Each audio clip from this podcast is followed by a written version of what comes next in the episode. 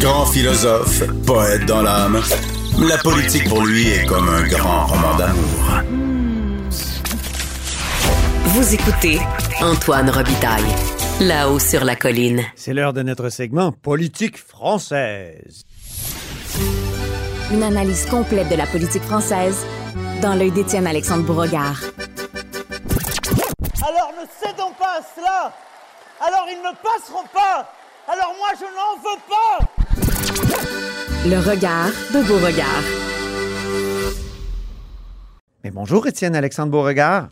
Bonjour Antoine. Notre correspondant à Paris, accessoirement essayiste, étudiant en philosophie et sciences politiques à l'Université Laval. Il est en session d'échange dans la capitale française. Euh, C'est de là qu'il nous parle. Ça a été le débat de l'entre-deux tours euh, hier soir. On va d'ailleurs l'analyser. Mais d'abord, Étienne Alexandre, j'aimerais que tu me dises qu'est-ce qui te frappe dans cet entre-deux tours? Aux élections présidentielles? Ben oui. On en avait parlé la dernière fois. Il y a vraiment trois grands blocs qui se sont euh, dégagés de, du premier tour des élections présidentielles. C'est-à-dire d'abord Emmanuel Macron, ensuite Marine Le Pen et puis Jean-Luc Mélenchon. Mais Mm. on le sait, les élections présidentielles sont ainsi faites que le second tour, c'est les deux premiers, les deux finalistes, en fait, qui sont un contre l'autre. Donc, toute l'incertitude, en fait, c'était de savoir vers qui est-ce que le vote Mélenchon allait se tourner. On a ici vu euh, Emmanuel Macron qui avait fait une campagne de centre, centre-droit, Marine Le Pen qui a fait une campagne plutôt à droite euh, sur, des, sur les thèmes qui sont les siens. Euh, les deux se tournaient vers la gauche pour parler à ces électeurs-là, quand même un 22% d'électeurs qu'on savait pas trop qu'est-ce qu'ils vont faire. Est-ce qu'ils vont Mhm. s'abstenir? Est-ce qu'ils vont voter Macron? Est-ce qu'ils vont voter Le Pen même? Donc, euh, on a Est-ce vu qu'on leur peut dire que là. les deux belligérants se tournent vers la gauche résolument, ça paraît? As-tu des exemples? Oui, ben oui, parce que euh, Emmanuel Macron, euh, là, tout d'un coup, il parlait plus de euh, rallonger le temps de travail et de retarder la retraite. Il parlait d'écologie. Il racontait que la France devait devenir une grande nation, une puissance écologique. Qui disait, demandez-moi pas ce que ça veut dire. Et puis, Ben, une puissance qui fonctionne à l'énergie nucléaire. ouais, c'est pas, qui est ironiquement. pas toujours écologique, en tout cas. Ça dépend aux écologistes auxquels on parle. Il y en a certains ça. qui aiment le nucléaire, il y en a d'autres qui l'aiment pas. C'est ça. Mais ouais, Marine Le Pen, elle, s'est trouvée empêtrée parce que euh, elle a sa promesse, euh, une de ses promesses fortes, c'est l'interdiction des signes religieux dans l'espace public, c'est-à-dire la loi 21 dans la rue, grosso modo. Là. Oui. Et puis, euh, elle a eu de la misère à assumer ça. Quand on l'a questionné là-dessus, en fait, elle a reculé sans cesse en l'assumant de moins en moins, en disant ouais, ben vous savez, euh, on veut le faire, mais on va être souple sur les moyens. Honnêtement, moi, ça me rappelait la campagne de Pauline Marois en 2014 Ah oui. quand à deux jours du scrutin, elle était rendue à dire que le gouvernement deviendrait une agence de placement pour les personnes avec des signes religieux qui seraient exclues de la fonction publique. Oui, c'est ça. Donc, les attentes pour le débat d'hier, c'était surtout que ça soit une espèce de répétition, une ressucée de, de, de 2017, parce qu'il y a eu exactement les deux mêmes belligérants dans, euh, dans un débat. Ben, à peu près. Sauf que en 2017, il faut se rappeler que le débat avait été désastreux pour Marine Le Pen. Euh, on lui créditait à peu près 40, voire 45% des intentions de vote. Finalement, elle s'est effondrée à 35 parce qu'on lui a reproché d'être très agressive et surtout de s'être vraiment mélangée dans ses dossiers, des Oui. sujets complexes comme la double monnaie, à la fois le franc l'euro qu'elle proposait. Puis bon, on le sait, hein, je pense que les indépendantistes québécois peuvent nous en dire quelque chose. Les questions de monnaie, c'est toujours compliqué. Oui, c'est ça. Elle avait eu l'air Ah incompétente, carrément. Ben, c'est ça. Puis surtout, c'est une nouvelle promesse qui est arrivée en deux tours pour avoir une entente avec euh, Debout la France et Nicolas Dupont-Aignan. Donc, elle le connaissait pas très bien. Et puis là, c'est clair que Marine Le Pen voulait montrer qu'elle connaissait bien ses dossiers. Bon, Emmanuel Macron a bien fait la fois d'avant et il voulait continuer euh, là-dessus. Donc, essentiellement, on peut dire que Macron a tout à perdre, Le Pen tout à gagner en étant au moins un petit peu meilleur que ce qu'elle avait fait la dernière fois. Mais là, on en discutait en dehors des ondes. Tu as trouvé ça ennuyeux, ce débat-là, vraiment? Tu l'as tout écouté? Oui, j'ai réussi à tout l'écouter, même si la fatigue m'a guetté à plusieurs reprises. Franchement, c'était un débat d'un mortel ennui, surtout de 20h à à peu près 23h30. Là. Il faut quand même, honnêtement, il fallait de la patience pour endurer tout ça. Parce que les deux premières heures complètes ont été consacrées à des sujets technocratiques. Il n'y avait rien sur la vision du pays, sur de la vision de la France avec un grand V et un grand F. Là. Au contraire, on était sur des détails. Euh, j'ai j'ai souligné quelques trucs là, qui m'ont paru tellement lunaires Oui. les candidats nous parlaient d'importation de fruits étrangers, de la consultation des pêcheurs français, mais dans les deux premières heures, il n'y a pas eu un mot sur l'insécurité, pas un mot sur l'immigration, quand c'était des sujets euh, qui ont occupé toute la campagne. Et il y en a beaucoup sûrement qui étaient déjà couchés quand on a abordé ces questions-là. Ah oui, c'est ça. Donc ça, ça, ça peut être vraiment euh, nuisible à Marine Le Pen parce que Ben c'était oui. ses thèmes. Mais exactement. Puis on dirait, on, on regardait ça euh, avec euh, des amis avec qui je l'écoutais, on aurait dit un, un espèce de match d'érudition pour voir qui est-ce qui peut être le premier fonctionnaire de France. Là.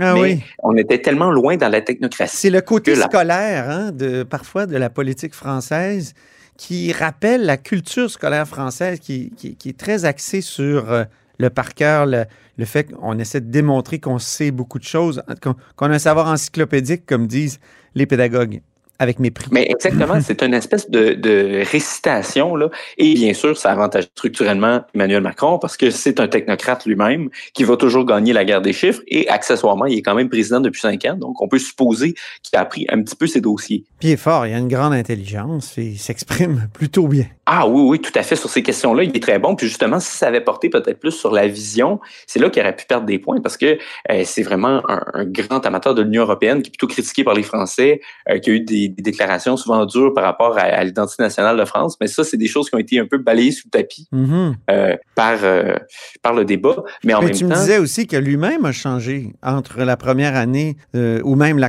la dernière campagne électorale où il disait des choses comme il n'y a pas de culture française. Ah, et là, là, il, est un peu plus enraciné qu'il l'était, non? Euh, tout à fait, mais il aime quand même se servir de l'Union européenne pour taper sur la tête de ses adversaires, euh, particulièrement Marine Le Pen, en disant Ah là, elle nous amène vers un Frexit. là. Un, un petit peu comme l'épouvantail référendaire chez nous. hein. Des Ah fois, oui, il y a c'est vraiment ça. des. C'est son Ah côté oui, Marc Tanguay. Ben, à peu près, parce que c'est pratiquement ce que les libéraux peuvent dire à la CAQ. Des fois, ils disent Ah là, vous avez telle proposition, vous dites que vous voulez pas sortir de l'Union européenne, mais si vous la faites, ça va provoquer un Frexit caché. Fait que- Ah oui, non, non, c'est l'accusation du, souverainiste caché qui revient. c'est ça, le crypto-souverainiste. Mais pratiquement.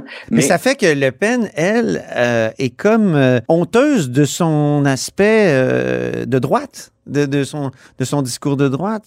Elle hésite à, à le tenir clairement. Euh, oui, ben parce qu'en fait, on l'a, on l'a pas vraiment entendu parler des thèmes qui sont classiques de la droite dans ce discours-là. Euh, on en avait parlé la dernière fois. Euh, Mm. Après le premier tour, la première chose que Marine Le Pen a dit, c'est je veux être la candidate de la justice sociale.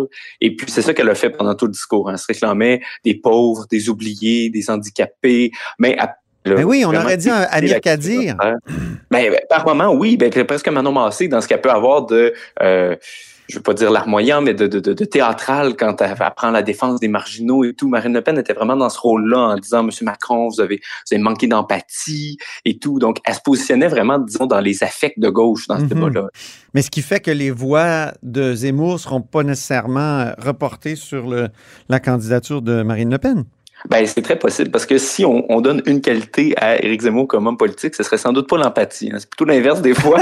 Et puis, probablement pas le discours que ses supporters s'attendaient euh, pour reporter leur vote. Bon, le cliché, là, c'est de demander à l'analyste euh, Étienne Alexandre, est-ce qu'il y a eu un gagnant? Eh ben, écoute, euh, on va répondre euh, au cliché. Oui, Euh, il y a eu un gagnant, c'est Emmanuel Macron. Puis comme on, en discute depuis tout à l'heure, disons que le format l'avantageait. Mais moi, je pense que c'était pour des raisons opposées à 2017. Parce qu'en Ah oui. 2017, on avait dit Macron est vainqueur parce que euh, Le Pen ne connaissait pas des- ses dossiers. Puis surtout parce qu'elle a été trop agressive. Dès la première minute, elle l'attaquait avec des mots très, très durs. Mais elle a eu une attitude tout à fait opposée euh, durant le débat. Là. On dirait que pour pas sembler agressive, elle a pas attaqué du tout. Elle a juste encaissé les coups. Euh, parfois, elle justifiait même comme si elle lui devait quelque chose. Puis Macron, ah là, lui, il était haut de sa superbe. Il la regardait d'une attitude condescendante, presque professorale. là. Puis franchement, le langage non verbal, si les auditeurs vont voir les images du débat, ils vont voir que c'était quand même quelque chose. Euh, quand euh, Marine Le Pen parlait, on voit qu'Emmanuel Macron, il avait les mains dans la figure, il avait les bras croisés, Oui. il avait un air presque blasé, méprisant, là, comme s'il savait pas trop pourquoi il l'écoutait. Euh, puis on- Mais il y a eu vraiment une attaque qui a porté, je pense. C'est l'attaque sur la Russie. ben oui, c'est sûr que c'est à la mode maintenant. C'était mais- fort, c'était quand même fort comme, comme attaque. Et elle n'a pas vraiment répliqué, Marine Le Pen. Ben non, c'est ça, parce que euh, pour mettre en contexte un petit peu, il faut dire qu'en 2015, quand euh, euh, Marine Le Pen voulait financer sa campagne de 2017, elle avait besoin d'un emprunt, parce que bon, son parti n'avait pas l'argent pour faire la campagne, Mhm. et il n'y a aucune banque française qui a voulu prêter de l'argent. Donc, elle a dû se tourner vers une banque russe. Et puis, bien sûr, ça lui est revenu euh, contre elle. Oui. On a un extrait Euh, d'ailleurs. hein, extrait, si, oui. si tu veux, on va l'écouter. Parce que vous dépendez du pouvoir russe et que vous dépendez de M. Poutine. Parce que quelques mois après avoir dit cela, Madame Le Pen, vous avez contracté un prêt en 2015 auprès d'une banque russe, la First Czech Russian Bank. Et donc, vous ne parlez pas à d'autres dirigeants, vous parlez à votre banquier quand vous parlez de la Russie. C'est ça le problème, Madame Le Pen. Alors, Étienne Alexandre, c'est vrai que c'est un problème quand même.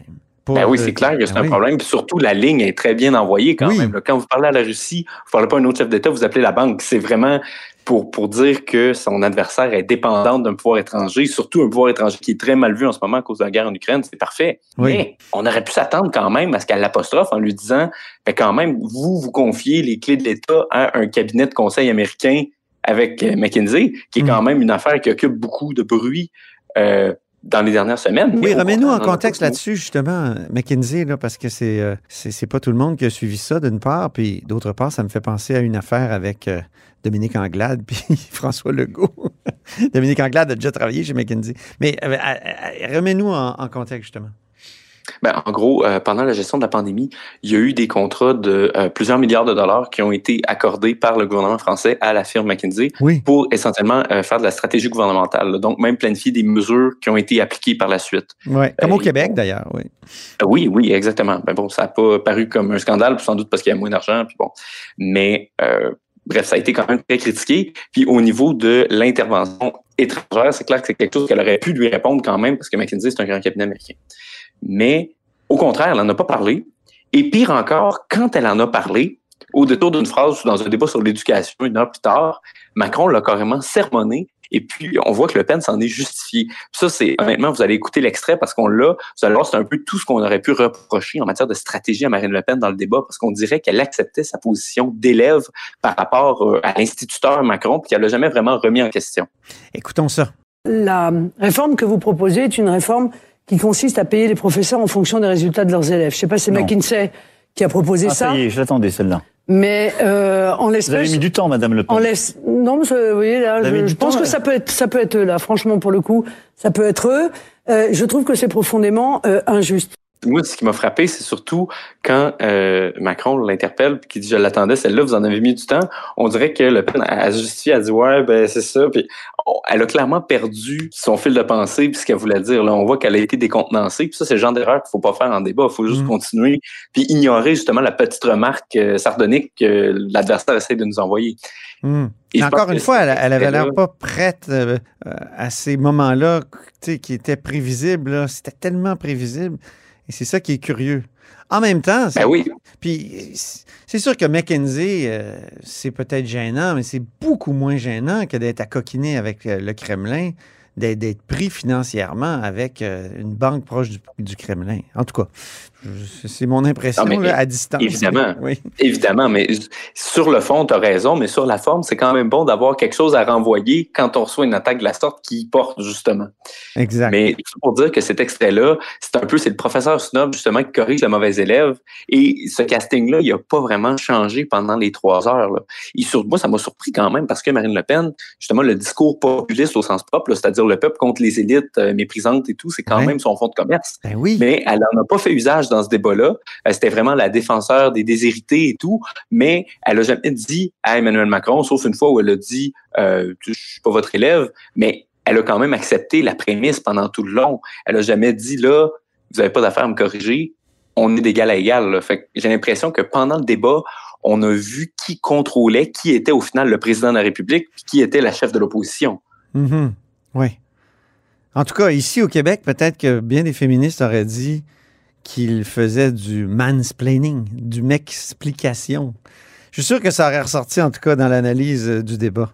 Je sais pas si en France, euh, il y a eu ces échos-là, mais parce que c'est généralisé maintenant, mais euh, on, a vu Dominique Anglade récemment dire qu'elle elle se faisait traiter de manière paternaliste par, par François Legault. Ben oui, mais il faut savoir pourquoi, Antoine, les féministes ne sont pas très tendres à l'endroit de Marine Le Pen, donc on ne les a pas entendus sur cette question-là. Et les retombées maintenant du débat, euh, dis-moi, Étienne Alexandre? Ben, vont- c'est clair que euh, Macron a gagné son second mandat en ondes. S'il y avait encore de l'ambiguïté, moi, je n'ai jamais cru qu'il euh, aurait pu perdre cette élection-là, mais c'est encore plus clair. Tu te souviens, euh, à notre dernière rencontre, tu avais... Avais fait une prédiction? 53-47. Oui, 53-47. Oui. Tu l'amendes? ah oui? Ça va être plus 57-43, je crois. Ah oui, hein? Parce que le plancher de Le Pen est quand même plus haut qu'en 2017. L'insatisfaction envers Macron est réelle.